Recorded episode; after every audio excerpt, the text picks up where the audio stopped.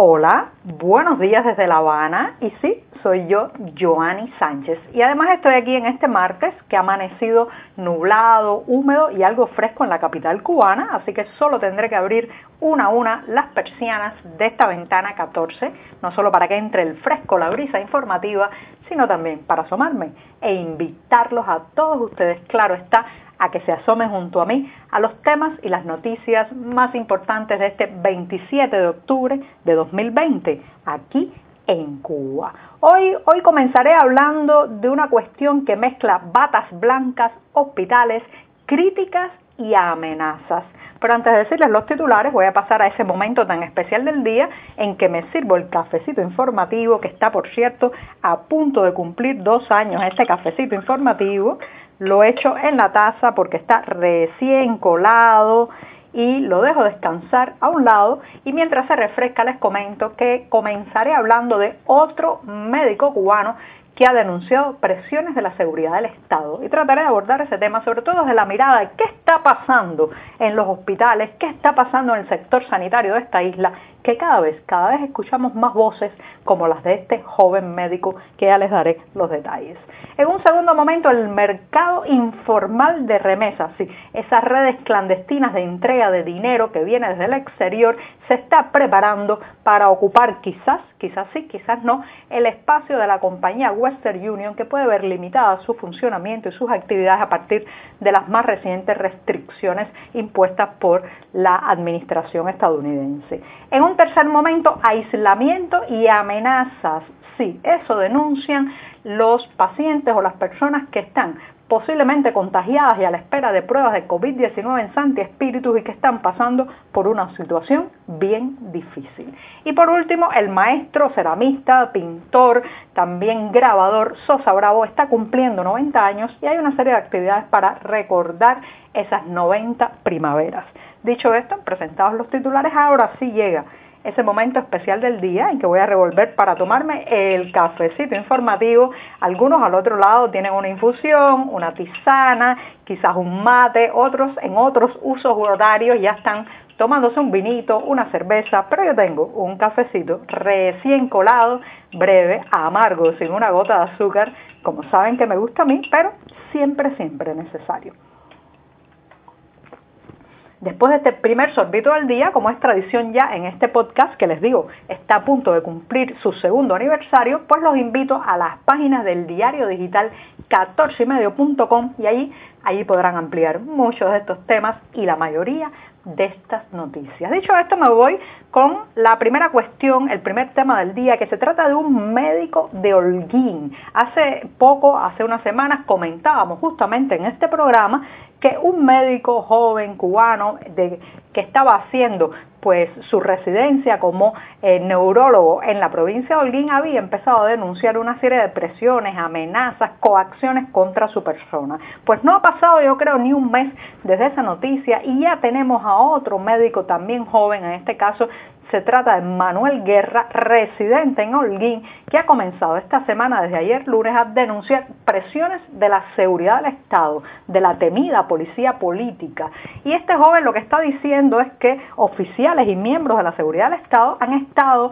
investigándolo en el hospital donde trabaja, en su barrio, han llamado para interrogar a amistades y conocidos con personas con las que él habla para indagar sobre eh, cómo piensa este médico, o sea, cómo, qué, qué opiniones tiene Manuel Guerra sobre las autoridades del país, el sistema del país y todo esto, señoras y señores, a partir de que Manuel Guerra, residente en Holguín, reitero, y joven médico cubano, pues decidió a, través de las redes sociales de su cuenta en Facebook emitir alguna serie de criterios, opiniones críticas sobre la situación económica, política y social que hay en Cuba. Inmediatamente que se quitó la mordaza que empezó a emitir esos criterios, bueno, pues está en el foco, en el centro de la observación de la seguridad del Estado o policía política cubana. Incluso él dice que, eh, bueno, varios eh, compañeros de trabajo, colegas de su trabajo, le han advertido que miembros de la seguridad del Estado están indagando eh, sobre él, no solamente con colegas, sino también con pacientes, con trabajadores administrativos del hospital donde él labora. Y bueno, el joven se pregunta, ¿Qué tienen que averiguar sobre mí? ¿Acaso me voy como mano de obra barata para alguna misión internacionalista? Cuestiona el hecho de tanta indagación alrededor de su persona. Señoras y señores, muy interesante cómo están apareciendo estas voces críticas, estas voces sin miedo, estas voces sin mordaza en eh, el sistema de salud pública cubano, que por décadas y décadas ha sido uno de los sectores eh, más, eh, digamos, más dócil, más callado, menos dado a la crítica pública sobre las instituciones, sobre el sistema, sobre los dirigentes que ha habido en este país. Porque ha sido un, un sector dócil desde el tema político? Bueno, por muchas razones. En primero, los filtrados para poder ejercer la profesión de médico, de enfermera, pues tienen muchos filtros y condiciones políticas en su formación que decantan muchas veces a los más fieles, a los más confiables hacia los puestos eh, de mayor envergadura, de mayor responsabilidad, de mayor importancia, pero también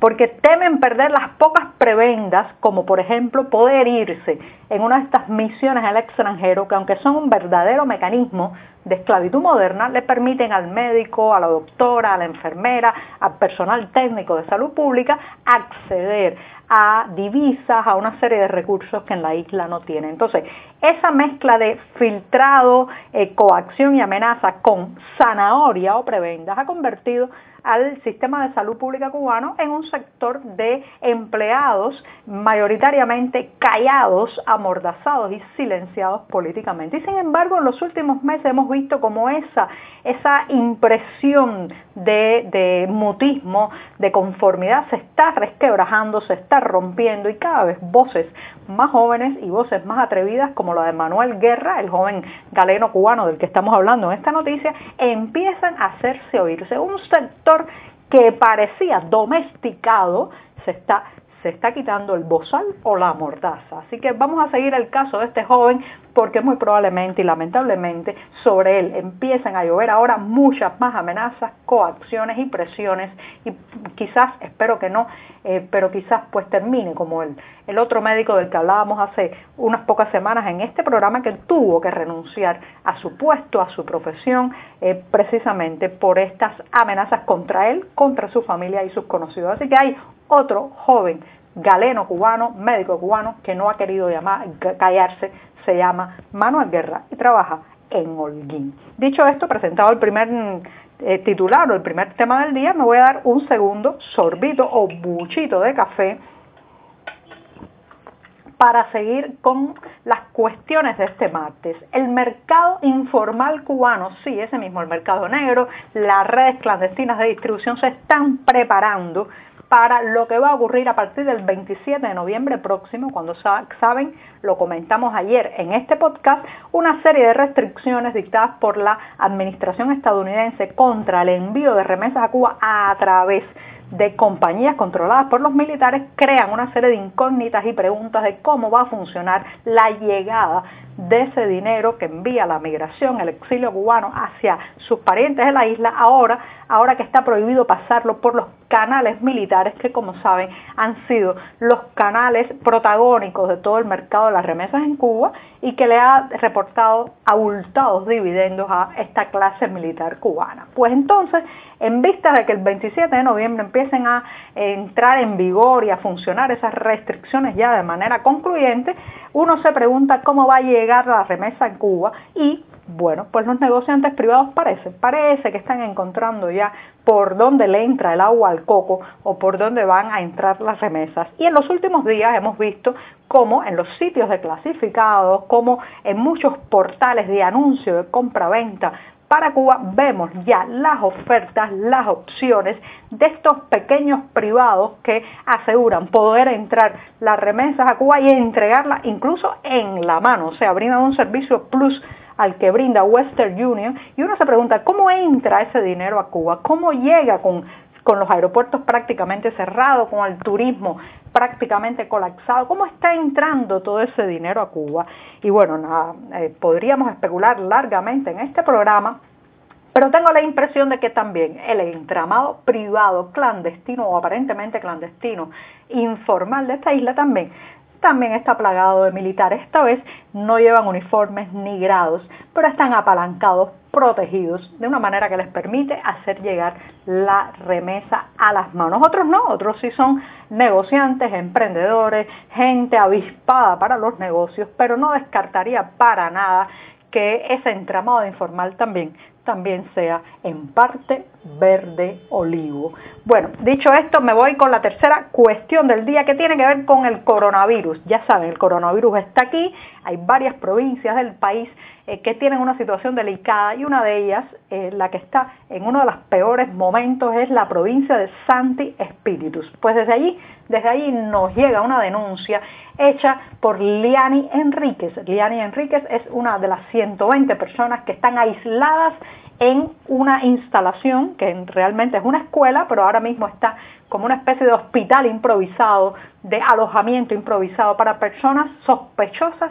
de estar contagiadas por COVID-19. Pero sin embargo, Liani Enríquez denuncia que llevan varios días allí 120 personas y que solo han hecho un test, una prueba para detectar a una persona, para detectar si está contagiada o no. El resto, un baño prácticamente sin agua, eh, los alimentos malos o pocos eh, encerrados con las puertas eh, pues anudadas por fuera o selladas por fuera para que no puedan escapar y la constante amenaza de que si intentan protestar o quejarse les van a imponer una multa, nada más y nada menos que de 3.000 pesos cubanos. O sea, aparte del estrés que usted puede sentir por estar contagiado no por COVID-19, además de eso, esta situación está marcada por las amenazas, la coacción y el encierro, el encierro obligatorio de familias y familias con niños incluidos. Así que en Santi Espíritu se está viviendo momentos muy difíciles, no solamente desde el punto de vista sanitario, sino también desde el punto de vista de los derechos